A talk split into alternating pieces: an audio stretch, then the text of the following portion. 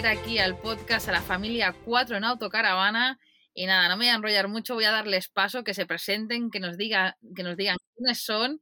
Eh, y bueno, ¿y por qué decidieron empezar a viajar en, en autocaravana? Hola chicos, ¿qué tal estáis? Hola, Laura. Hola. Muy bien. Mira, somos, yo soy Fanny Yo soy Jordi. y tenemos a dos peques, eh, Pau que tiene 10 años y Mar que tiene 7 años.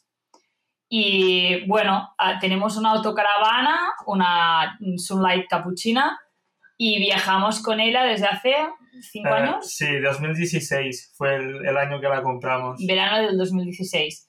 Y, pero el año anterior habíamos alquilado una y bueno, la verdad es que nos encantó. Para probar un poco el mundillo y bueno, es que de, de hecho eh, la alquilamos en agosto de 2015 y en septiembre ya estábamos mirando primero de ocasión. Al final, bueno, vimos el- los precios porque queríamos una que no fuera muy vieja y al final pues nos, nos decantamos por una nueva por la diferencia de precio que tampoco era tanto y, y empezamos a mirar y, y nada. El julio del 2016 estrenamos la, nuestra autocaravana. Qué Sí, pues, guay, qué guay. ¿Cómo, cómo Pero de hecho, no? habíamos, nosotros ya habíamos viajado, él, él con toda la vida con su familia ha hecho camping y, y, y tienda y habían tenido una Comanche. Y yo la verdad es que mm, la primera vez que fui de camping fue con él y con sus padres cuando teníamos 16 años, llevamos un montón juntos y como veintitantos años. Sí. Y, em, pero no somos muy viejos, ¿eh? no, no, estamos en los 40. Estamos en las 40, lo que pasa es que empezamos muy jóvenes. Y entonces ah, yo probé el tema del camping, era algo que me gustó. Un, un paro, bueno, unos años después hicimos nosotros una ruta con, Por- por la Provenza y Languedoc y, Costa y con sí, la Costa Azul, con tienda, montando, desmontando y bueno, yo me di cuenta que necesitaba un poquito más de comodidad, que no era lo mismo ir con sus padres, con su nevera grande, con su, bueno, sus supercamas, que nosotros con la tienda chiquitina. Y entonces, al cabo de unos años, en el viaje de novios, fuimos a hacer la costa oeste una ruta por la costa oeste de Estados Unidos en coche y allí fue cuando empezamos a decir, hostia, y una autocaravana, esto sería muy chulo porque es como, ¿no? Lo que te gusta a ti del camping con la pequeña comodidad que necesito yo. Y nada, tres o cuatro años después, cuando Pau tenía un par o tres de años, empezó a decir que quería una autocaravana y que quería una autocaravana y que por no nos comprábamos una autocaravana y fue cuando decidimos alquilarla y bueno, hasta hoy. Qué guay, qué guay, qué guay, qué guay. Sí, Eh, sí. Y, y bueno, yo creo que engancha, ¿no? Es como un mundillo que nos engancha, ¿no? De inmediato. Cada vez más. Sí, sí, sí. La verdad es que estás terminando ya un- una salida, una, una escapada de fin de semana o el, viaje. Nosotros hacemos muchas escapadas de fin de semana porque por el trabajo no, no, no hay, no hay más. Y luego sí que los, en los veranos normalmente hacemos tres semanas de vacaciones en agosto y luego aprovechamos para hacer un viaje un poco más largo de, de las tres semanas enteras. Intentamos aprovechar desde el primer día hasta el último casi y bueno, y hacemos un poco esto. Al final terminamos un viaje y no- muchas veces ya cuando nos vamos en verano a, a hacer el viaje así más largo de las vacaciones de verano, ya antes de irnos a veces ya tenemos decidido qué país vamos a visitar el año siguiente. Y si no, eh, durante la vuelta lo vamos decidiendo. Que es verdad que engancha mucho y, y no salimos más porque no hay más fines de semana ni más, ni más vacaciones. Qué guay, qué guay, qué guay. Que tengáis esas ganas de devorar el mundo, ¿no? También, o sea, brutal. Y y ahora, y ahora desde que tiene la cuenta de Instagram, la Fanny también la- tiene ahí un montón de, de, de, de, de post- de- postes guardados. postes guardados por, por, por regiones de Cataluña, por regiones de España, por, por, por, países. Y, me dice, ¿no te quieres ir? No, ya, yo ya tengo cosas para ir a, esos Sí, sitios. sí, siempre digo, "Mira, ¿cuánto, ¿a cuánto rato de aquí? ¿A cuántas horas? Y cuando me dice, yo qué sé, yo- un fin de semana, dice, hombre, dos o tres horas. Bueno, pues dos o tres horas a la redonda el Google me da estos puntos. Y sí, sí, ya todo controlado. Qué bueno, qué bueno. Bueno, mira, oye, eh, no te podrás quejar, ¿eh? Así solamente te subes al volante y ya te dejas guiar, deja fluirte. Sí, sí. y Totalmente. contarnos, contarnos un poquito dónde habéis, en qué países habéis estado con la autocaravana hasta ahora, hasta el momento. Ah, el primer año que la alquilamos fuimos a, A Francia. Francia. al Valle del Loira, hicimos bueno, un poco también de la zona de Burdeos y así. Qué guay. Pues al año siguiente la estrenamos en En Holanda. Holanda. Wow. Y, Sí, sí, fue un buen estreno, ¿eh? Porque Sí. nos llegó, es que además, bueno, con, ahora hay más boom, pero es que el 2016 ya, ya hubo, hubo un boom. Sí. Porque nosotros fuimos a reservarla en octubre y ya nos dijeron que no sabían si la tendríamos para, para, para, para el agosto del año siguiente. Que, Sí. que no lo sabían porque se había vendido todo y, y, ostras, digo, nos pues- vino justo, nos llegó una y semana al antes. final, pues nada, 15 días antes Sí. Fuimos un, un fin de semana para, para- para probarlo por aquí y luego Ya nos- ya, nos fuimos a, a Holanda. Entonces hicimos a Holanda haciendo una parada en Brujas. Después al año Sí. siguiente hicimos la Selva Negra. En Eh, alemán. Ah, al otro año Ah. hicimos Dolomi- el Véneto con los Dolomitas. sí. Y, sí. Y después hicimos Eslovenia. Y el verano pasado, que la idea era ir a Dinamarca, Pero y con, el, COVID, no nos atrevimos a salir tan lejos y fuimos, hicimos Normandía, Bretaña, Breta- sí, Bretaña y París. Normandía, Bretaña y París, Y exacto. París, bueno, Pa- París básicamente la capital y luego, Y- bueno, el, el Disney, que, que los niños es un Sí. sitio que hay que ir Sí. siempre. Sí. Bueno, los Bueno, niños y eh. no tan niños, porque mi mujer no para de... Bueno, sí, sí, sí, a nosotros también nos gusta mucho, ¿eh? Sí, somos muy fans de los... En todos los viajes intentamos buscar algún parque de atracciones. Somos muy fan de los parques. Sí, además también lo aprovechamos para que los niños, claro, normalmente ma- ma- nos, nos- nos marchamos, las tres semanas son unos 22 días. Luego también se los hace, se los hace muy pesado a los niños si todo el día visitas, qué rollo, no sé qué.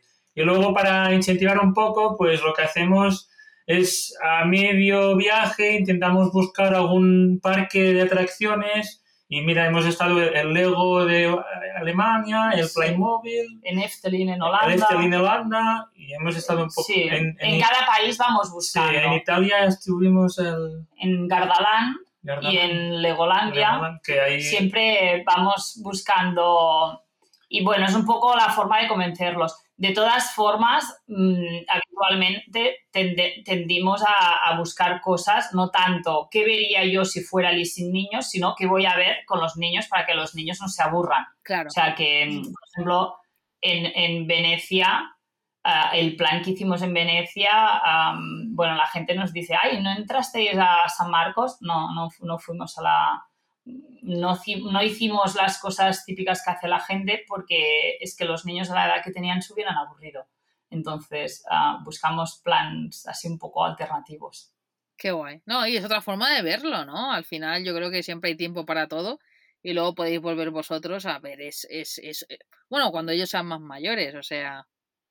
yo Exacto. Ahora, ahora lo vemos un poco, ah, bueno, pues adaptado a su... Al final yo creo que las tres semanas que nos vamos es para pasar tiempo juntos, disfrutando juntos. Claro. Y, y tenemos- bastante claro que hay cosas que no vamos a ir a ver, aunque sería lo que tocaría estando en aquel sitio, porque o bien ellos no tienen la capacidad, de, de- cuando eran más pequeños sobre todo, de caminar tanto, o, o de, ¿no? de aguantar tanto caminando, o de estarse tantas horas dentro, no sé, de un museo, dentro de un sitio, bueno, que, que sabemos que es algo que no lo van a disfrutar mucho. Yo siempre digo que, que qué bonito es ver, ver las cosas de- desde los ojos de un niño. Entonces, yo creo que más vais a disfrutar vosotros de verlos eh, reír y disfrutar que, que- viendo museos, exactamente. Aunque sea, aunque, o, sea, os guste, ¿no? Aunque os muráis de ganas de ir a ver un museo. Bueno, también es verdad que no, no somos mucho, los dos, él es de, de la branca de tecnología, yo soy de ciencias, entonces todo el tema del arte, ah, bueno, supongo que por, por no tener mucho conocimiento ni formación, no somos mucho de, de, de esto, ¿eh? de museo de cuadros y de escultura, porque no tenemos formación para saber valorarlo correctamente. Entonces nos van más tipo museos de la ciencia, de tecnología, de experimentación y disfrutamos más nosotros y los niños. Sí, sí, porque con, esto hemos estado a los museos de ciencia que de Ámsterdam, ¿no? Sí, de Ámsterdam, en, la Selva Negra fuimos a otro, en, en, en Eslovenia fuimos a otro. Vamos, vamos probando. Además, claro, ¿qué pasa? Que al final, con los viajes, el tiempo, el, el, la meteorología es la que es. Y mira, a veces, pues en Ámsterdam nos levantamos un día, ostras, lloviendo, ¿qué hacemos? Mira, vamos a ver qué encontramos. Y encontramos, mira, el Museo de la Ciencia de Ámsterdam. Y mira, vamos a probar para ver cómo se levanta el día. Y fuimos ahí, es que al final la intención era pasar la mañana a ver si la tarde podíamos hacer otras cosas y es que nos, nos, gustó tanto a todos que nos quedamos todo el día ahí. Sí, sí, salimos casi a la hora de cierre. Sí, sí, nos quedamos ahí, hacían la comida y todo. Y esto se ha convertido en el recurso fácil cuando nos... Es que cuando estamos en un sitio y llueve es a ver dónde hay un museo de la ciencia y nos vamos. Sí, es nuestro recurso cuando llueve. Eli, Eli está aquí a mi lado, se está riendo porque yo no me gusta nada, no me gusta nada los museos, pero siempre digo que me gusta ir a los museos donde pueda, pueda tocar cosas. Entonces yo creo que, claro, que me iría bien con vosotros. No, además que tenemos unos peques que son muy curiosos y, y, bueno, sobre todo Pau, que desde que era muy, muy, muy pequeño siempre quería saber el porqué de las cosas y no un porqué cualquiera para convencer. O sea, tenías que ser convincente en explicarle el porqué, si no, no le valía. Y, claro, les, les, bueno, les gusta y les sirve mucho para hacer deducciones, para, ¿no? para probar y yo creo que pasará esto y pasa y por qué ha pasado, ¿no? Y bueno, la verdad es que sí que es algo que disfrutamos. Qué guay. ¿Y qué país os ha gustado más hasta el momento? Sin duda Eslovenia. Eslovenia. Pues vamos a Eslovenia, ¿no? Enamoradas de Eslovenia.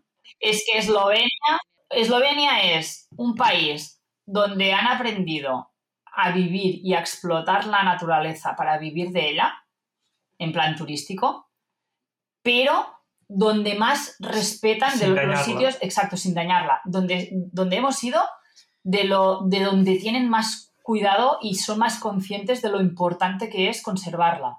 Qué bonito. Es impresionante. O sea, no, no, no, en tres semanas no vimos un papel en el suelo, pero ni en el bosque, ni en, el, ni en, ni en la ciudad, ni en ningún sitio es, ah, una capacidad Sí, sí, hicimos, además hicimos unas cuantas visitas en, en, cascadas y todas las visitas y luego, claro, al final siempre para llegar a las cascadas hay siempre algún sendero, algún caminito y, y la verdad es que encontrabas todo súper limpio ni un papel, nada, ni nada, nada, nada, que incluso lo comentábamos, ¿no? Digo, estás, vas aquí a cualquier sitio y normalmente alguna cosa u otra encuentras por el, por el bosque, por desgracia. Sí. Y, y nos sorprendió esto, porque al final estaba todo súper impoluto. Y además que es esto, ¿no? Que ellos saben que tienen una cascada o tienen un lago, tienen, y facilitan el acceso para que no tengas que andar más de media hora. Sí, o sea, está accesible, o 20 minutos, es que está accesible casi, no voy a decir a cochecitos de niños o silas de ruedas, porque es verdad que hay algún sitio donde el acceso es en escalera o es en, ¿no? en un terreno muy irregular, no es tan, tan adaptado, ¿eh? pero sí que está adaptado para que familias con críos que andan poco porque tienen un par o tres de años, Ah, no tengan que pegarse una caminata de cuatro horas para ir a ver algo, ¿no? Sí que si tú quieres ir a lo mejor arriba donde nace, ¿no? La cascada, pues sí que vas a tener que caminar dos horas, pero si te conformas en verlo donde salta el, ¿no? el salto de agua desde abajo, pues a lo mejor en 15, 20 minutos estás en un sitio espectacular. Y claro, dices, ¿y cómo, o sea, cómo habéis podido hacer que yo pueda acceder aquí tan fácil? sin cargaros la, ¿no? el paisaje, la naturaleza. Pues sí, pues lo han conseguido. Y todo es muy, bueno, pues con barandillas de madera, con escaleras hechas con la misma piedra que sacan del mismo terreno. Bueno, está hecho de una forma uh, muy integrado en, el, en, el, en, el, en, el, entorno que, que, que, te encuentras. Imagino que eh, ahora la gente ¿no? que nos escucha estará pensando, vale, sí, pero ¿esto es gratuito o hay que pagar? Hay cosas que son, hay muchas cosas. La mayoría son gratuitas. La mayoría son gratuitas. Pero, sí que es verdad que hay alguna cosa que... Las que pagas, pero tampoco pagas. muchas veces pagas 3, 4, 2 euros por aparcar el coche, no por, Por la por el coche o la furgo, ¿eh? No, no por entrar a verlo. Y en algún sitio que sí que pagas, pues a lo mejor pagas esto, 2, 3, 4 euros la entrada, que, mm, bueno, viendo lo que se paga en muchos otros sitios, nos pareció bastante simbólico. No, no, no, por eso, por eso, pero me refiero porque, por ejemplo, yo ahora recuerdo, me estaba, me estaba acordando de, no sé si son los gor- Gorgs de Ripoll o Rupit, siempre me lío, no, Rupit no, Ripoll o Ripollet, bueno, no me acuerdo ahora, pero allí en Cataluña, eh, antes me acuerdo de, de ir y que siempre había sido gratuito y ahora pues han, han hecho, han montado una caseta, hay que pagar entrada para entrar, bueno, para, para ir a los Gorgs y disfrutar, y luego además hay que pagar el parking que está abajo, ¿no? Y, y dices, hostia, pues si ese dinero realmente lo utilizáis para preservar la naturaleza, la naturaleza, ¿no? Para lo que decís, para que esté todo limpio, no, no haya papeles por el suelo, que, que eso al final no tendría que haber nadie ahí recogiéndolo, ¿eh? Pero bueno, al menos que utilicen ese dinero eh, para eso, pero la verdad es que por lo que me han comentado últimamente de cómo está la situación por allí, eh, sigue igual. Entonces me, me parece Sí. fantástico que países así, que tienen tanta naturaleza, porque es que Esloven- Eslovenia es pura naturaleza, de los países donde más naturaleza hay. Yo tengo unas ganas, bueno, queríamos haber ido en, en febrero, febrero marzo, que fue cuando salimos de Alemania. Nuestro plan era hacer Austria y Eslovenia, pero como estaba tan mal y luego nos obligaban a llevar ruedas de en invierno, en pleno invierno nos obligaban a llevar ruedas de invierno eh, o de cuatro estaciones y muchísimas cosas más, al final nos tiramos para Francia.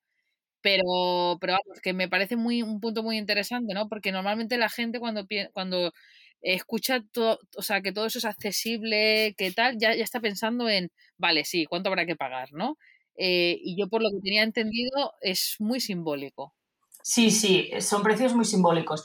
Y eh, es más, fuimos, me acuerdo que fuimos a, a unas, un- un- unas gargantas, ah, ya no sé si era el último día o casi los últimos días, que mm, la- las gargantas de Tolmin, que está en la parte sur del Parque Nacional de Triglav.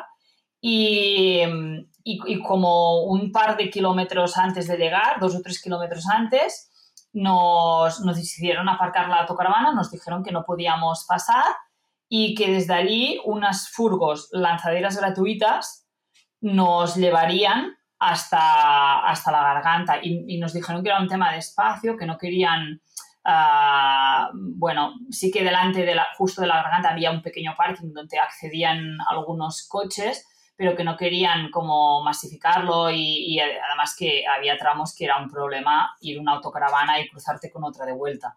Entonces, ah, pues cogimos aquellos taxis, bueno, con unas furgos así que te llevaban gratuitamente y después para entrar en las, en las gargantas, ah, ya no me acuerdo bien, pero no, no pagamos mucho, ¿eh? Ah, no sé, pagaríamos como, no sé si, y fue de lo más caro que pagamos, no sé si pagamos como Creo que 7 o 8 euros cada una, cada uno, o... 30 euros. Sí, ahora no me acuerdo, pero no era de lo, de lo más, de lo más, y fue de lo más caro que pagamos, bueno, aparte de las cuevas, de las cuevas sí que son bastante ca- caras, pero de cosas así, mira, 20 euros, ahora lo estaba buscando, 20 euros pagamos para entrar los cuatro, y fue de los sitios que pagamos, excepto las cuevas, que esto ya digo que sí que son más caras, Sí. fue de lo más caro que pagamos. El resto, los niños no pagaban en muchos sitios y casi todo eran dos o tres euros por persona. Qué, pa- qué pasada. Sí pagabas, que muchísimas cosas, la mayoría Sí, fueron la, sin pagar. La mayoría de cascadas es que te encontrabas la cascada, no sé, ibas por la carretera, encontrabas el, el parking y luego, bueno, un pequeño parking, parabas ahí y, hacia, ibas a visitar la cascada y volvías y no había nadie ahí que...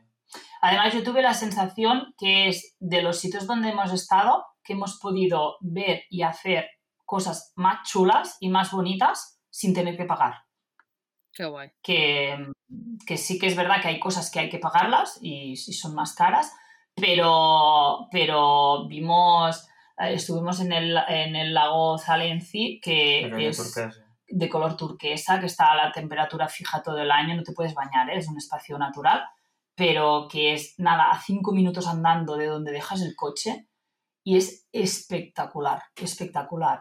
en el lago Boinch. Mm, bueno, ahí sí que pagas el, parking. El parking, bueno, eh, es como una zona full, pero también depende de dónde parques, porque, de dónde aparques, porque si lo dejabas subiendo hacia Vogel, no, no pagamos nada aquel día.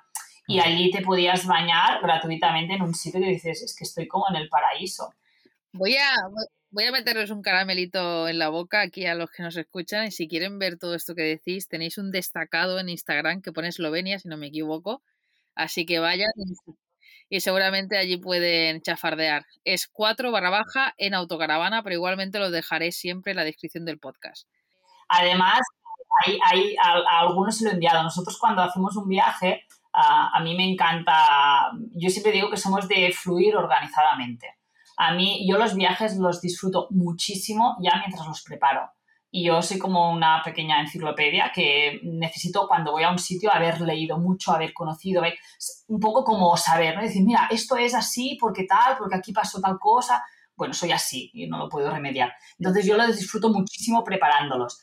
Y nos hacemos, hace muchos años ya que dejamos de comprar guías de viaje porque teníamos que cargar un super tocho de, viaje, de guía mm, total para un, trozo, me sabe mal para la gente que vive de hacer guías de viaje, pero para un trozo que me interesaba.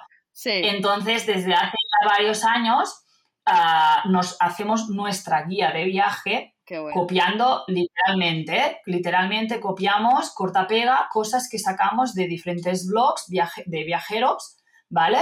y, nos hacemos nuestra guía. Y es verdad que tengo, no voy enumerando lo que voy copiando de cada blog, pero al final siempre hago un, bueno, recojo los blogs y las webs de donde he sacado la información, ¿vale? Para no quitarles mérito, porque al final es su, ah, su trabajo, no es mi trabajo. Yo, yo al final solo hago una selección y un mix de corta pega.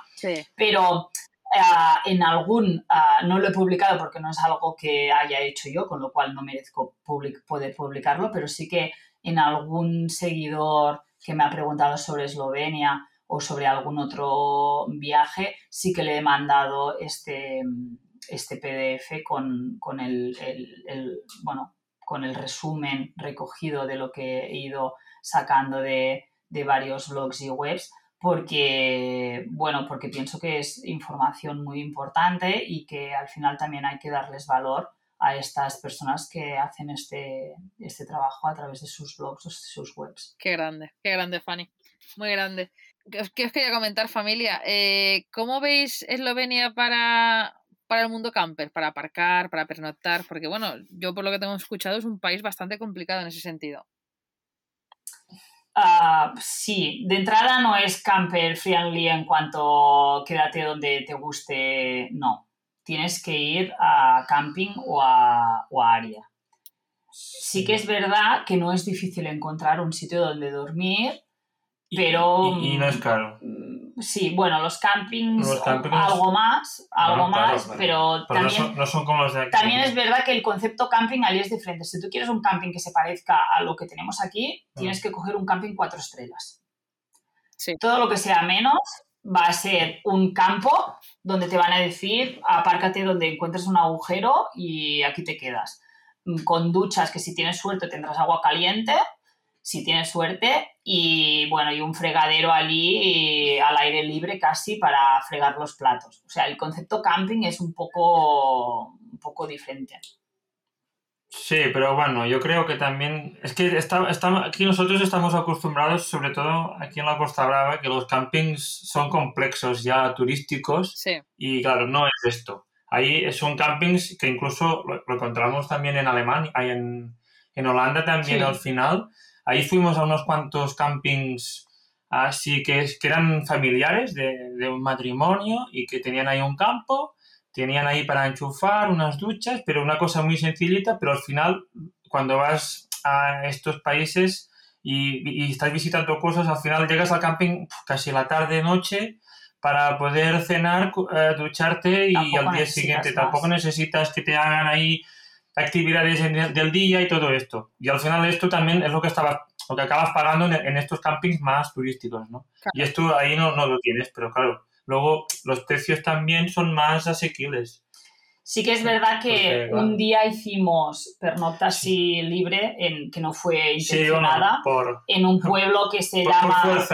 escrito, escrito es Idrija. en pronuncia no tengo ni idea, porque bajé a preguntarlo a una gente que allí en una casa para que nos indicaran y me dijeron un nombre que no tenía nada que ver, se lo tuve que escribir y cuando lo vieron me dijeron, no, es que esto es, no sé qué nombre me dijeron. Digo, bueno, vale, en mí, en mi, o sea, en mi país esto le llamamos hidrilla. Pero cuando lo buscábamos, un pueblo así un poco perdido, la verdad, llegamos, la carretera estaba en obras, nos desviaron por una carretera súper estrecha con muchas curvas, llegamos mucho más tarde de lo que de lo que teníamos previsto. Y allí hay una de las minas de mercurio, bueno, de las dos minas de mercurio que quedan en el mundo, que sepamos, que hay la más grande que es la, está en Almería y esta.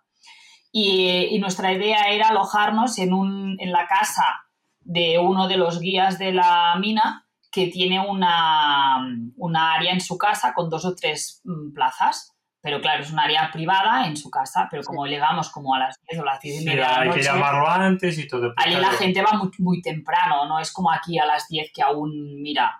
Y no, claro, no nos atrevimos a ir a tocar el timbre. Entonces nos quedamos en un parking de un súper. Sí, en la, en la sí parecía como un pequeño centro comercial que había en tres o cuatro grandes superficies y nos, quedamos nos allí. metimos ahí porque en principio en, en, Eslovenia sí que, sí, que, sí que es verdad que en principio está prohibida la pernocta fuera de, lo, de las zonas habilitadas, ya sean áreas o campings. Y luego aquella noche fuimos ahí con un poco de... Estuvimos un poco con miedo con a, toda la A ver si a las 2 o a las 3 nos vienen a llamar afuera, y, nos la verdad una multa y nadie nos dijo nada. No, no, al final la verdad es que súper bien, súper tranquilo. Y no, el día siguiente nos levantamos y... nosotros no tuvimos ningún problema. Esto no quiere decir, también es verdad que era un pueblo chiquitín, bueno, no sé, como de 10 o 15 mil habitantes, no era un pueblo, una ciudad grande, y no tuvimos ningún problema. No era un entorno natural, no era un entorno de esos que te, te despiertas, ¿no? Y, y, dices, guau, qué lugar más chulo. No, era mm. casi un polígono, no era bien un polígono, pero... Pero un, parking típico centro comercial que hay... Eh, no era un sitio bonito. Pero bueno, nos hizo el apaño y no tuvimos ningún problema. Sí, a decir verdad, yo la gente que conozco que ha ido por allí eh, han hecho pernota libre, o al menos en la mayoría de tiempo, y me han dicho eso, que no hay, que no hay problema. Pero sí que cabe decir y destacar que es un país donde la, la pernota libre no está, no, o sea, no está legalizada, ¿no? Más que nada que no piensen que van a llegar allí, que luego si les multa sea culpa nuestra, ¿no? Eh, hay muchos espacios naturales, hay mucho parque natural, mucho parque nacional, bueno, parque nacional tienen uno, pero muchos mm, espacios naturales y parques y, y claro, y yo también entiendo ¿eh? que hay que regularlo de alguna forma. Y, bueno, y al final si tú quieres este, esta preservación, ¿no? Para que todos lo podamos disfrutar, ah, bueno, yo creo que a mí no me parece mal, ¿eh? Que de alguna forma pues se ordene a la gente que va a ir a visitarlo. Sí, sí, sí, sí. me parece también lo mismo, ¿eh? correcto, y más que es un país que, que es eso, que es el sueño idílico para todos los que amamos este estilo de vida, pues entre todos pues es ayudar a que se preserve, ¿no? Y familia, eh, ya se me ha olvidado el nombre que me habéis dicho antes que os había gustado mucho. Creo que era la región del Véneto, Véneto. Sí, sí, sí.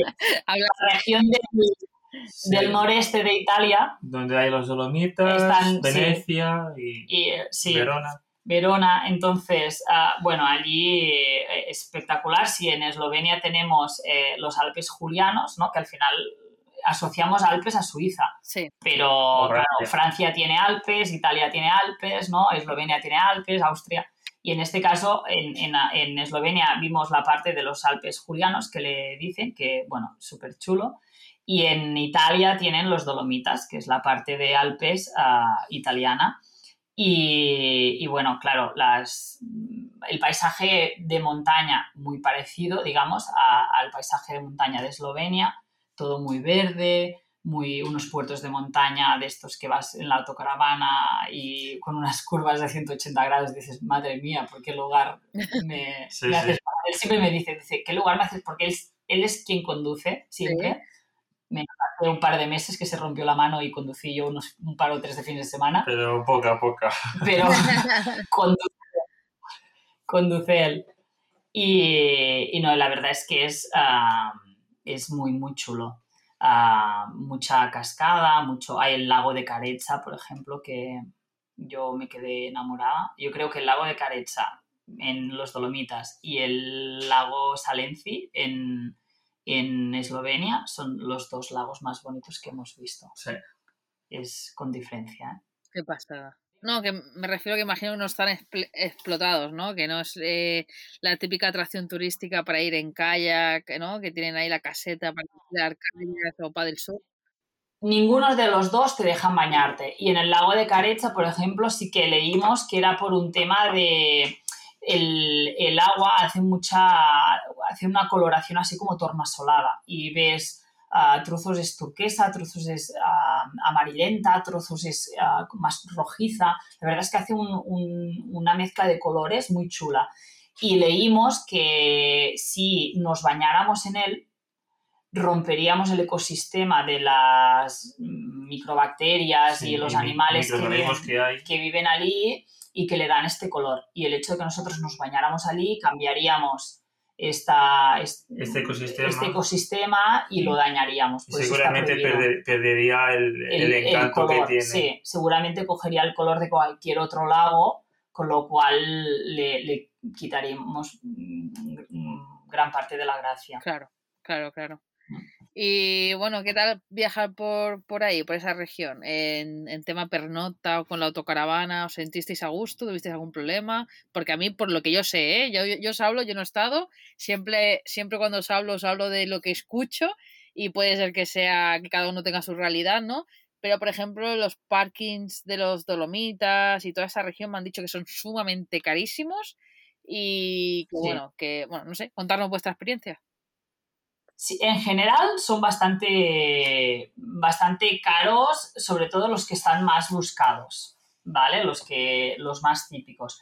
Pero bueno, siempre, si estás dispuesto a andar un pelín más, como todo, si quieres quedarte justo delante, vas a pagarlo. Pero si dices, bueno, me conformo en andar 10 minutos antes de llegar, te, te puede salir más barato no, al final mm, terminas pagándolo. Pero sí, sí, es más caro, por ejemplo, que lo que, lo que pagamos en, otros países. Y, lo que es muy caro es el, gasoil en este caso, en Italia. Me, estaba acordando, me, va a venir un flash, me estaba acordando de una conversación que tuve con Fanny hace mucho tiempo que me dijo, que me contó lo de la gasolinera en, en Italia que os pasó, ¿no? Que, que bueno, estaba a 1,80 es que fue una estafa total. O sea, éramos conscientes que en la autopista pagaríamos mucho más caro. Sí. Pero íbamos con las ganas, ya vamos. E, e, esto nos pasó el año que íbamos a Eslovenia. Venga, va, ah, da igual, mm, carga 50 o 60 euros para terminar de llegar, ¿no? Y aunque sea pagando aquí en la autopista, que vamos a pagar un poco más caro, mira, yo qué sé, lo que te ahorras tener que salir y buscar una gasolinera y todo, Ah, pues lo, pagas un pelín de más y así lo matamos aquí, aquí mismo. Total, que paramos y vimos que marcaba como uno setenta y pico o uno ochenta y pico. Y dice, bueno, está caro, ¿no? Dice, pero viniendo a Italia y siendo la autopista... Sí, es que justamente eh, habíamos pasado el túnel aquel tan grande, ¿cómo se llama? Sí, que, de, de, sí, que no teníamos idea de pasar por allí es y al muy, final Es muy largo, es 12 kilómetros, que además ya nos, ahí, ya nos metieron sí, un, 60 euros. Un sablazo, que no teníamos idea de pasar por allí, al final los GPS... Y vamos apurando, apurando y al final es que casi llegamos en reserva, salimos del túnel, mira, hay que poner a lo que encontramos. Y, y, bajamos aquí. Y paramos y digo, bueno, mira, al final, bueno, todos los sitios están caros, pero. Dice, bueno. dentro de todo, un 80 es caro, porque es caro, veníamos que aquí no sé si en aquel momento valía 1,20 o una cosa así, o 1,20 y pico, dice, es caro, pero bueno, mira, dentro de todo, yo qué sé, 50 o 60 euros tampoco es, ¿no? Vamos a poner. Bueno, le viene, cuando iba para ponerse, él coge la manguera y a ponerse, sale la chica, ah, no sé qué, bueno, buenos días, tal, buongiorno, tal, le pone, y cuando va a pagar, 1,99. No, no, dos, dos. Dos, dos, euros, claro, dos euros al litro. que hizo claro, hasta una foto. Y le dice, dice, pero ¿cómo que? Y le dice, no, lo es vimos que, ahí, ¿eh? No, no. dice, es que si te lo pones tú, un 80, Luego vimos pero ahí si te lo car- pongo yo, dos euros. Sí, Dices, luego vimos un "Jolines". cartel, de- después de pagar y de la novatada, vi un cartel que ponía esto, que si te la servías tú era un precio y si te la servían era otro. Y esto no lo sabíamos y, y bueno, pero bueno, sí que es verdad que en Italia en general es bastante caro. Eh, Sí, sí, a sí. mí me han timado en Italia, en el Vaticano también. te lo Bueno, mira, es la novatada. Sí, Sí. pues mira, hay, hay una cosa que no hemos comentado. En, en- en cambio, en Eslovenia, el precio de las gasolineras bas- básicamente era lo mismo. Yo creo, creo que está fijado por el gobierno y ibas a la que ibas, siempre era el mismo precio. También cambiaba, ¿eh? Pero si tú te encontrabas, yo que sé, que aquel día había subido, pero había subieran todas. Y luego no tenías que, hay como en otros sitios que aquí a 10 céntimos menos. No, no, ahí siempre... Sí, es que verdad, que- porque a veces íbamos buscando, ¿no? que normalmente las gasolineras de los supermercados suelen ser más baratas que las gasolineras así como de marca, ¿no? Y, y allí íbamos mirando y Sí. tanto salía el precio en un sitio que en el otro. Y esto, bueno, nos lo hicimos nosotros, ¿eh? que habría un precio regulado, no, no sé si es así o no, pero o dio casualidad. Pero sí que nos pareció que en todas partes... Sí, sí, no, no, porque además ah, lo- lo- cuando, cuando vimos esto, luego nos fijamos más y cada, cada gasolina que pasábamos mirábamos el precio y sí, sí, el mismo que hemos pagado. Y al final mirabas y todos los sitios más o menos estaban igual. Pero ¿era En Italia no. Bueno, en Italia es más caro que incluso Alemania, Holanda. Es que cuando fuimos los primeros, las primeras veces, íbamos, ¿no? Que en el medio de que aquí en España es todo, eh, la gaso- el gasoil es más barato y no sé qué. Y luego vas afuera y sí que es un poco más caro que aquí, pero tampoco tanto. Pero luego Italia, te sorprende que parece que es más parecido aquí, pues ahí es, ese es de los, bueno, eh, creo que es el sitio más caro que hemos pagado de, mm. de todos los sitios. Es que, los exactamente, exactamente. Eh, yo te preguntaba por Eslovenia, ¿eh? que cómo era de caro la gasolina en Eslovenia, pero aquí en Francia es cara, Ah. cara, muy cara. Eh, pero Alemania, la diferencia que hay de España son 10 céntimos. Suele haber, ¿eh? Suele haber. Yo he vivido allí 7 años, entre idas y venidas 7 años, y suele ser como en España, 10 céntimos más cara. Pero es que yo no he visto ningún país más caro que Italia. No, No, es- es verdad. Eslovenia, es- Eslovenia era más caro que aquí, pero no Pero sé. no mucho más. No sé si aquí estábamos sobre los U- U20, 1,20, ahí estábamos 1,40. O sea, 20, 25 céntimos o 30, sí. Pero bueno, es que es lo que te encuentras a todos los sitios de Europa, Sí, prácticamente. sí, sí, a O uno- tampoco, ya lo ves, ya lo normalizas, ¿no? a Cuando- 1,40 y pico. Ya lo ves, Aquí a bueno, lo mejor estábamos a 1,10 en aquel Sí, momento porque- y, y- porque creo que en aqu- en aquel Sí, momento aquí estaba va algo bajando cara, y subiendo, sí, tampoco nunca. pero allí pagábamos sobre esto, 1,40, 1,50 el litro, que sí que era un poquito más que aquí. Qué, qué- qué fuerte, ¿eh? Y- Cómo cambia. Sí. Y bueno, y de la zona de los Dolomitas, yo lo que es verdad que sale caro, pero creo que hay que hacer sí o sí, es subir a la Marmolada a ver la, la creo que es el pico más alto de, la, de, la, de los Dolomitas y, y tienen un glaciar que cada año va retrocedi- retrocediendo no sé cuántos metros, o sea que yo creo que en, en no muchos años dejaremos de tenerlo. Y, y sí que la inversión en el, en el teleférico de subir hasta allí es alta, pero es que llegas arriba y te quedas... ¡Guau! Claro, subimos a 3.200 metros, subimos.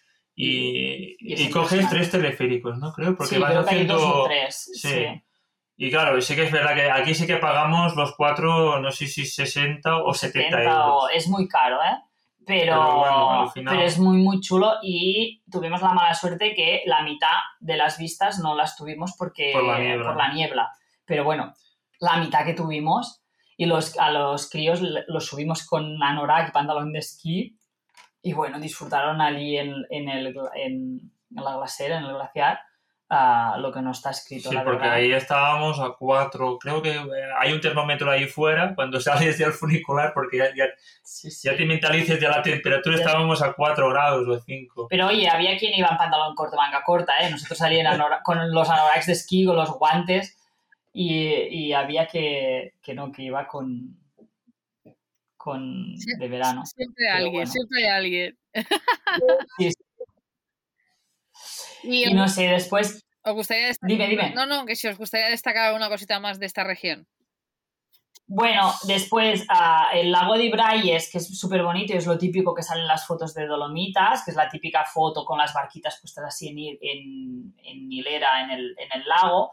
Decir que en aquel momento era acceso libre, pero he leído que recientemente o lo han limitado o lo van a limitar en breve y, y se va a tener como que reservar la entrada o algo así para, para poder ir y allí sí que era un lugar que merecía la pena ir. Nosotros fuimos individualmente, primero uno y después el otro, para no dejar los niños solos, como a las 7 de la mañana o a las 7 y media.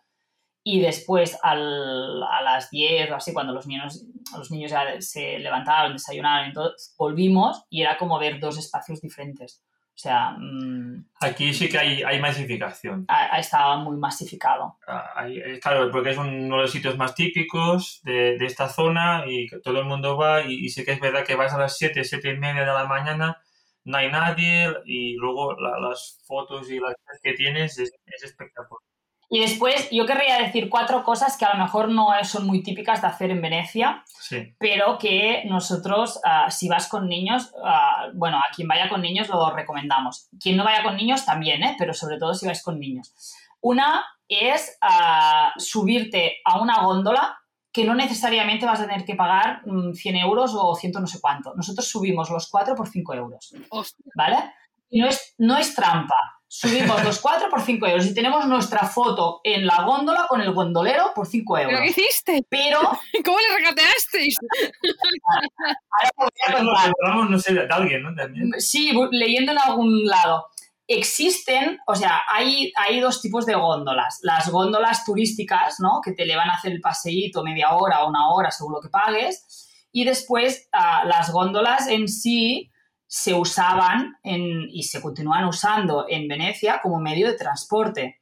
Entonces, hay el tragueto, que es como el autobús barco, ¿no? Donde Sí. todo el mundo va a la, y a horas puntas vas, el, va- al- ¿cómo he dicho? El vaporeto. Tragueto. El tragueto, ay no, perdón, que ahora me he liado. El vaporeto, que es el, el- esto, como el autobús, el barco autobús que va para arriba y para abajo del canal, y después hay el tragueto, que el tragueto son unas, unas góndolas negras que hacen el canal en cuatro o cinco puntos, lo hacen a lo ancho, de, o sea, de derecha a izquierda, no de arriba a abajo. Claro, el trayecto es muy corto, porque estás cuatro minutos o cinco, Sí. pero para los residentes, los, los, los residentes de, de Venecia es gratuito y para los turistas te cobran un euro o dos por persona. Nosotros nos cobraron cinco para los cuatro. Qué guay. Y claro, aquí los cinco minutos de gloria que dices, me he subido a la góndola por cinco euros. Hombre, y yo le regateé y no había manera, no me bajaba de 100 euros. Y dije, sí, hombre, te voy a pagar 100 euros. Claro, pues hay, hay cuatro o cinco puntos donde puedes cogerlos y te llevan de un lado a otro. Sí, al final eh, lo usan como medio de transporte, medio de y transporte. aprovechan, a- los Sí. turistas pagamos alguno. a- en vez de cruzar un puente, pues puedes ir a buscarlos. Y bueno, ya te digo, yo es verdad que los niños nos dijeron, ah, tan corto, un poquito más, no sé qué. Digo, no, no, mira, yo ya para saber lo que es, ya me vale. Ya, ya habíamos gastado mucho en Dolomitas, Sí. Y después, una cosa que sí que es súper chula y que Marc nos, nos dice si volvemos, lo vo- volveremos a hacer, fue ir a- al, al taller de máscaras de Camacana, Ay, sí. que hacen máscaras venecianas, y pintamos nuestra propia máscara. Qué guay. Entonces, ah, en vez de comprar una máscara veneciana, nosotros nos llevamos una auténtica máscara veneciana, ¿no? Hecha de papel, pero pintada por nuestras manos. Y entonces ellos te explican un par o tres de, de técnicas, tú puedes escoger qué técnica quieres pintar, quieres usar, y bueno, escoges la máscara, la máscara, la técnica que quieres hacer, los colores, y te lo, bueno, te lo van explicando y lo vas haciendo. Y la verdad es que fue un... Bueno, yo porque a mí me gustan mucho las manualidades, y, pero a Jordi que no le va nada Yo, esto... cuando me, dijo, cuando me dijo que íbamos a hacer esto, digo, yo también tengo que hacerlo, digo, porque yo esto, yo dije, tampoco, esto la- de, de la parte artística no se me da muy bien y no... Y la verdad es que cuando, cuando salí de ahí, digo, pues, pues mira, igual repetiría y todo, Ha ¿sabes? merecido la pena. La Sí, sí, verdad, la es, verdad que, es que es una cosa que, sí. que yo al al principio decía, uff, vaya rollo, pero bueno, como a los niños les gustaba esto, vamos a hacerlo. Y luego la verdad es que al final me gustó mucho también. Y yo pienso que es una, bueno... Mm, es distinto, es hacer una cosa en vez de comprarte una máscara, pues te la haces tú, ¿no? Nosotros tenemos, pues en el cuarto de los juguetes donde juegan los niños, tenemos las cuatro máscaras puestas y, bueno, nos llevamos nuestra propia máscara veneciana. Y esto es muy chulo. Sí, la verdad es que, además, lo que te ha dicho Fanny, que lo explican bastante bien, porque yo cuando dije dijeron de pintar y digo, uy, esto no, es lo mío. Y no, no, luego te lo explican y te, te, por ejemplo, ¿no? difuminar dos colores y te explican un poco tres o cuatro técnicas rápido en diez minutos, pero la verdad es que, bueno, también tienes un poco de ayuda si no te sale mucho, pero sí, sí, la verdad es que muy bien. Y, y a día de hoy, si tú preguntas a los niños lo de Venecia, lo que ha gustado más son las máscaras. Sí, sí. Lo otro, nada. Qué bueno. Después la otra cosa es que fuimos a ver el, el Museo de Ciencias Naturales, que no es el mejor museo de ciencias naturales al que hayamos estado, porque es chiquitín y es... Pero bueno, tiene su qué si vas con niños. Y, y por último es la playa, que esto todo el mundo nos dice como que ¿hay playa o habéis ido? Sí, sí, nosotros fuimos a Venecia y fuimos a la playa, que es algo un poco raro. Y los niños lo disfrutaron cantidad. Y además es una playa que tú puedes estar como dos kilómetros adentro y te llega el agua a la cintura. Ah, o sea, es, uh, muy, muy, muy... Para los niños es súper leano y es súper curioso porque además uh, los barcos pasan relativamente cerca y dices, ¿cómo puede ser que la gente, el agua le llega a la cintura y poco detrás, por poco, a poca distancia, pasa el barco? Y bueno, esto es algo también que nos gustó mucho, el lido de, sí, sí, el lido de, Venecia, de Venecia. que esto, y hay, un vaporeto que te lleva. Que te lleva, sí, es hay, un, hay, un, trayecto un poco, creo que fueron unos 20, 25 minutos. Es una de las islitas que hay por ahí delante. Pero la verdad es que, bueno, estuvo, estuvo, bien. Es algo raro porque cuando dices que has ido a Venecia a la playa, la gente te mira como raro. Pues hay canales. Digo, sí, pero también hay playa. Claro, la gente te dice, ¿pero os bañasteis en un canal? No, no, me bañé en una playa. Además, una playa de arena súper fina. Qué bueno. Y bueno, curioso. Yo la verdad que ahí no fui. A la playa no fui. Es que somos muy frikis, ¿eh? No. Y no es que nos encante mucho la playa, ¿eh? Tampoco, pero bueno, mira. Bueno, pues lo que decíamos un poco al principio, ¿no? Que buscas cosas para hacer con los niños. Sí, llevamos ya todo el día, todo, todo, tres días estuvimos en Venecia, con ya dos días, bueno, aparte del taller de máscaras, pues ahí dando vueltas por, por, por la ciudad, pues para cortar un poco el, para hacer un poco distinto, pues hicimos esto. Y la verdad es que Les encantó. Sí, sí. Pues ahora os quiero hacer una pregunta y es que vosotros que sois de allí de Cataluña, igual que yo, ¿no tenéis la sensación después de viajar y ver el mundo que Cataluña es muy bonita? Sí, ah, creo que sí. Además me lo dices justo mm, una 10 días después de que hayamos vuelto de, de la Val d'Aran. ¡Oh, qué espectáculo! Subimos el, puente de San Juan y fuimos a hacer ah, la ruta del Cirque de Colomés, que si alguien no lo conoce es un sitio espectacular. Y yo tengo que decir que ah, después de hacer, cuando volvimos de la ruta, es que dije, tenemos una de complejo que, estamos, vamos buscando montaña y Dolomitas y Eslovenia y, Suiza no hemos estado, pero no, los Alpes en Suiza y, digo, pero si nosotros tenemos aquí un Pirineo, que es que unos lugares, unos lagos, unas montañas brutales. En la Costa Brava, que es lo que más conocemos de, costa, digamos, unas, calas, unas calas que dices brutales, con un agua, con un y la verdad es que creo que sí, que Cataluña es un sitio privilegiado y, lo tenemos como poco valorado. No es como, bueno, es no solo Cataluña, ¿eh? Toda España. Dices, como, lo, como lo tengo aquí a un tiro de piedra, pues mejor aprovecho y me voy fuera. Y es verdad que dices, bueno, a un tiro de piedra, eso me lo dice mucho él. Él dice, sí, sí, a un tiro de piedra, pero nunca la tiras la piedra, ¿no? Siempre te vas para, claro, yo para afuera. Yo digo, sea, algún día nos quedamos por aquí. Bueno, esto siempre hay tiempo. Digo, siempre sí, hay tiempo, sí, pero si no, nunca. Y, y fui, no, no vamos, pues es que no lo ves. Sí, sí. Yo creo que con esto del COVID muchísima gente se ha dado cuenta de lo bonito que tiene al lado. O sea, es que es brutal porque, eh, a ver, he dicho Cataluña porque soy de Cataluña, pero es que Huesca mismo, el, el Pirineo aragonés. Sí, el, la parte de Benasque y todo el, mundo, el, Monte Perdido y todo esto. Sí, el Monte Perdido. Es que yo... creo que al final, de, de todos los sitios, de, de, aquí y de fuera, yo creo que todos los sitios tienen, tienen sus cosas, ¿no? O te vas, por ejemplo, a Andalucía, pues todo el tema de los olivos, aquellos campos interminables de olivos, pues parece que dices, ostras, es chulo. O Almería o al, norte también. Es que yo creo que al final de todos los sitios tienen sus cosas, sus encantos, sus particularidades, su comida y yo que creo que es, es, lo chulo, ¿no? De, de, todo el mundo, ¿no? Al final. Y yo a esto me ha, ayudado mucho lo que decía al principio Jordi, ¿no? Eh, Instagram Ah, yo es que era una analfabeta total de Instagram. Yo hasta hace un año uh, o un año y poco, a lo mejor hace un año y medio que me creé mi cuenta personal y hace un año que creamos la cuenta esta, uh, no sabía ni lo que era Instagram.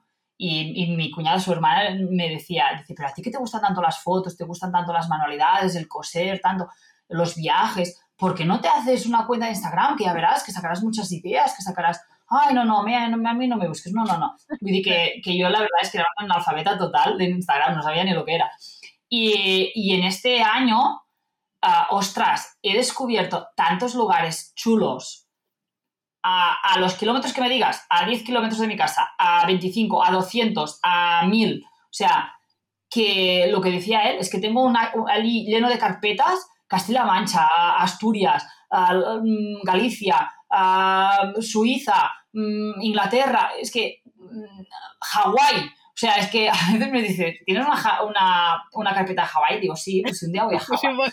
es, que, es, que, claro, yo me hago, sí, porque si el, el sitio me ha, me ha, parecido chulo, yo qué sé, y si de aquí 10 años tengo la oportunidad, de aquí 5, de ir a Hawái y no me acuerdo de aquel sitio tan chulo que vi, pues mira, me lo guardo. Y tengo mis carpetitas de tropecientos mil países del mundo Sí, sí, y de regiones, o sea, aquí de, de comunidades autónomas de, en España, yo creo que tengo de todas. Y de, y de, de, Cataluña es verdad que tengo la, la, carpeta Cataluña, la carpeta Girona, ¿no? Que Girona es lo que nos queda más, eh, más, Para un fin de semana normal, que es lo que más... Bueno, y, el, y el resto de, de Cataluña, y después ya vamos por comunidades o ya por países. Y eh, sí, sí, yo Instagram en esto me ha ayudado mucho a ser consciente de que tenemos, bueno, yo creo que un país muy chulo y muy privilegiado, muy privilegiado en cuanto a esto. Tienes buenas playas, tienes uh, un, una montaña, una alta montaña espectacular, ¿no? El Pirineo de un lado, o sea, ya desde el lado vasco hasta, hasta el nuestro. El Pirineo es uh, tienes uh, el sur con un cambio de, de, mm, de paisaje respecto al norte, chulísimo. Tienes la parte histórica, la parte cultural yo pienso que, que España es, y, y, Cataluña en particular, porque es lo que más conocemos, ¿eh? pero España en general es uh, un país súper, súper chulo. Yo tengo una gana, Fanny. No sabes, llevo un año fuera ya casi prácticamente y, mi, y mira que me he pasado años y años en Alemania sin apenas volver a España pero tengo unas ganas ahora, después de veros a vosotros, a todos los que estáis allí en España, publicar eh, lugares súper bonitos, que yo también, los voy guardando. ¿No sabes las ganas que tengo de volver a España y recorrerme España enterita? Sí que es verdad que la conozco bastante bien, pero, por ejemplo, la parte de Andalucía es lo que menos conozco y tengo unas ganas de pasarme el invierno en Andalucía. Y es que al final a veces pienso, sobre todo hay una cosa que no has dicho, o creo que no has dicho, ahora no me acuerdo, que te quería decir yo, y es el tiempo, el clima. Tenemos un clima en España que no lo hay en ningún país. Y, y, la, cómo se come, y cómo se come, y cómo es la gente contigo, ¿no? Ese calor. Bueno, es que la comida yo creo que es casi una, una de las razones principales por lo que más agradecemos viajar en autocaravana, porque los dos somos, como se llama aquí en Cataluña, un slepafils para comer. Somos unos finolis y la verdad es que es una, reconozco que es una pena, ¿eh? porque te pierdes una, una manera de conocer al país muy importante. Pero somos de probar poco y, de comer mucho lo nuestro a nuestra manera. Excepto en Italia, que yo creo que tenemos la mitad de los genes italianos, tanto uno como el otro, y nos hinchamos de pasta de pizza. Sí, eso digo yo. Pero Y allí donde vamos. Yo, yo siempre digo, nos hemos equivocado. Allí donde vamos, buscamos un restaurante italiano para poder Somos comer una pizza. Somos italianos y no lo sabemos. Y no lo porque- sabemos, sí, sí, yo creo que sí. Pero, y es lo que más agradezco del, del, de, de la autocaravana, el poder comer como aquí, comerte unos fideos como aquí, o comerte lo, lo, lo que hacemos aquí, que es una tortilla de patatas, un, que esto es lo, lo mejor, yo creo, que aquí se come, pero genial. Es- Y además, visto lo que se paga en otros sitios, puedes comer súper bien y relativamente barato. No, hombre, no te voy a decir como en Asia, pero bueno, Sí. visto lo que hay en Europa, ¿eh? moviéndonos por Europa, ostras, comes mucho mejor que en la mayoría de países y por menos dinero. La verdad es que Yo, la verdad, tenemos, tenemos sí. muchísima suerte, la verdad es que sí. Por eso que a veces es un poco, bueno, decir un poco llamamiento que sí, que yo entiendo mucha gente que quiere explorar el mundo, igual que yo, ¿eh? Y quiero ver muchísimas cosas, pero que a veces no miramos hacia adentro, o sea, no miramos lo que tenemos, no, no somos conscientes de, eh, del- del lugar en el mundo donde vivimos, que es magnífico, ¿no? Pero bueno. Pues nada, vamos a ir acabando el podcast y ya sabes que para acabarlo me gusta que digáis alguna frase que os motive, que, bueno, pues a vivir este estilo de vida o alguna recomendación para, la- para los que viajan en familia. No sé, conta- eh, decirme alguna cosita. Bueno, yo ah, hay dos cosas. Una es un- una frase que yo aplico mucho en mi día a día y que, y que, la, y que me encanta, que es una frase de, del Albert Espinosa, que si crees, se crea. Entonces, ah, yo creo, bueno, creo en esto, ¿eh? que a veces la gente dice, ah, ya, pero yo, es que yo no puedo, yo no, bueno, no, yo creo que sí, que si, si crees, se crea. Y, y después que el esto, el viajar donde sea, ¿eh? Por dentro de España, por dentro de Europa, si te gusta más y eres más aventurero, pues por África o por Asia, ¿no? Por donde, por donde quieras. Pero el hecho de viajar te hace ver otras maneras de pensar, otras maneras de sentir, otras maneras de hacer las cosas, ¿no? Y de ver que es posible hacer las cosas de otra manera, que a veces, ah, bueno, ves, ¿no? Culturalmente, pues cosas que tenemos muy aceptadas y que dices, bueno, pues se pueden hacer de otra forma, para bien y para mal, ¿eh? O sea, te sirve para, para valorar lo bueno, ¿no? Y, y también para ser crítico con lo malo. Yo pienso que, bueno, que es importantísimo y básico la cultura de viajar. Sí, totalmente de acuerdo. Y que además es lo que intentamos transmitir a los niños, ¿eh? Sí, es, es, es que es eso, es eso, el, el, el abrirse al mundo de bien chiquititos. No sé si Jordi quiere decir algo. No, ya lo ha dicho toda Fanny. es que ella, ella- ya, ya lo ves que siempre habla, habla mucho ella, ¿eh? es que siempre el tema, bueno, el tema de Instagram ya casi, casi siempre, bueno, yo casi no he hecho nada nunca porque ella se la da muy bien en esto de hablar y de, y de escribir también. Y luego yo, yo el tema GPS, conducir Sí, el tema, y luego pasar por, por sitios muy complicados también me toca a mí. bueno, ya, esto, la ruta de Solcava en Eslovenia, madre mía. Ya me, ya me- ya- me chivó Fanny el otro día que, que bueno, que aunque tengáis, aunque tengáis autocaravana os metéis en cualquier lugar. Sí, sí, yo aquel día, pero lo, lo, lo vi un poco chungo, ¿eh? Bueno, es que somos los típicos que ah, cuando te dicen aquí, mm, mejor un- con un 4x4. Bueno, no, nosotros no tenemos una autocaravana 4x4, pero hacemos ver que sí y ya está, y nos metemos. Y, y la verdad, claro, nos llevamos algunos sustillos. Pero bueno, de momento hemos salido de todas. Sí, sí, sí, al final. Con tampoco- más o menos sudor hemos salido de todas. Pero vaya, Sí, sí, pero eh, claro, el problema de estas cosas a veces también es que incluso el GPS mismo te, te, te mete en algunas carreteras que dices, ostras, ah, y no hace mucho hicimos, bueno, eh, aquí en Viella ya, ya hicimos también una, una, una carretera también que, Sí, bueno, un poco estrecha, y digo, bueno, ya salimos a primera hora para no encontrar nadie de, de caras, porque cuando nos encontramos con otro autocaravana no, baja, no pasamos. Bueno, y que además Pero- siempre es la broma de decir, bueno, peor que Solcava no será. Ya, ya se ha quedado como la ruta de Solcava, peor no va a ser, la Sí, es carretera que- peor no va a Sí, ser. fue Pero es que allí nos limitaban por, ampla- por por ancho. Sí. ancho. Y, y claro, y estábamos, ostras, ¿qué hacemos? ¿Pasamos? ¿No pasamos? Yo creo que no vamos a pasar. Y nos viene un, un tráiler detrás con un remolque Llegó y un una ca- excavadora encima. Sí. Y nos dice, venga a pasar. Y dijimos, no, no, que el ancho está limitado. Y el tío nos dice, pero tú me has visto con, Yo paso qué, con esto, con digo, qué no. vehículo voy. Y digo, y dice, yo paso con esto. Y digo, no, digo, pero tú te quedarás a la mitad. Dice, no, no, yo voy hasta el final. Y le dije, digo, pero si aquí pone por ancho que nosotros no pasamos, ¿cómo vas a pasar tú? Dice, no, pero estos tranquilos, esto es para turistas, para que no nos vengan a, a molestar mientras hacemos las obras, pero vosotros podéis pasar, ¿eh? Si queréis, venid detrás mío si os va mejor. Y nosotros, vale, vale, nos enganchamos detrás suyo y hicimos toda la ruta además nos dijo, es que no os lo podéis perder, si estáis aquí lo tenéis que ver. Y sí, sí, fue genial. La verdad es que...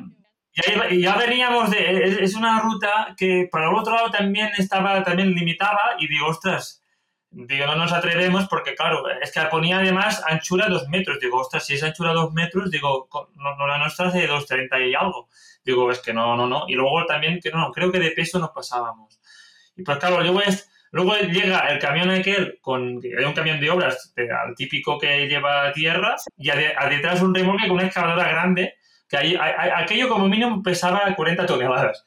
Y digo, sí, hombre, si pasa él, pasamos nosotros. Y, sí, sí, no- nos, nos marcó el camino. Y la verdad es que al pasar las obras, luego ya fue una cosa, unas vistas. Y antes de las obras nos dijo, pararos aquí, hacer unas fotos, Sí. que aquí es muy chulo. Y un poco más adelante, pararos en no sé qué otro sitio. Y la verdad es que súper bien, ¿eh? Sí, Y esto que pobre no hablaba inglés, nosotros no hablábamos esloveno y bueno, sí, al nos, final. nos iba así por bueno, no, señas. no, al final. Ah, eh, eh, ah, es verdad, través cogimos del- el móvil, El móvil con el Google Translate, Sí. Lo hacíamos en hacíamos en español. español y él en esloveno y con el móvil nos, No nos nos comunicamos. porque es que no, Sí. no había manera de hablar con él. Pero sí, sí, la verdad es que bien. Qué bueno, qué bueno. Son esas anécdotas que vais a recordar siempre, toda la vida, vamos. Sí, sí, esta, esta ya, te, ya te lo digo yo que sí. Nos ha marcado. Pues nada, familia, que, que ha sido un placer teneros aquí, la verdad, y que ojalá grabemos mucho más adelante y nos contéis más aventuras, que estoy segura. Y este año que toca, para, para despedirnos, ¿qué toca este año? Ah, Esperemos sí, sí, que podemos Dinamarca. Dinamarca. Que ya fue el año pasado el- el- la idea, pero... Ya abortamos el año pasado y esperamos que no tengamos que abortarlo este año por cómo estamos en la situación COVID. Que se está que complicando un poco aquí, estos días. y- Sí, aquí en España y en Cataluña se está complicando bastante. Ay, Pero bueno, Bueno, pues estaremos atentos a vuestro Instagram y así nos, nos dais un poco de envidia. Muy bien, muchas gracias. muchas gracias por la Enhorabuena por el podcast, por el nuevo proyecto de coach, de coaching. Y, y te deseamos mucha suerte y tenemos muchísimas ganas de veros en persona, conoceros Sí. cuando crucéis la frontera. Y, eh, eh, o sea, da- dar por hecho que sí, segurísimo. Pues hasta aquí el podcast de hoy, familia. Ha sido un placer. Y nada, quería recordaros que si queréis apoyar mis proyectos, el contenido que creo en redes sociales, podéis hacerlo en Patreon, donde desde 2 euros al mes eh, aportáis con como invitarme a un cafelito o pagarme una ducha de agua caliente y es una forma de agradecerme el contenido y el trabajo de horas que, que hay detrás de, de- de este podcast, de los vídeos de YouTube, de muchas, muchas más cosas que voy haciendo. Nada, agradecer eh, una vez más, una semana más, a las personitas que me apoyan ya en Patreon, que son Miles to Go, la familia Vidajera, Some Outdoors, Flanos, Coffin and Go, Roti y Víctor. Nada, muchísimas gracias y nos vemos el próximo viernes, que por cierto nos iremos hasta Argentina. Un besazo familia.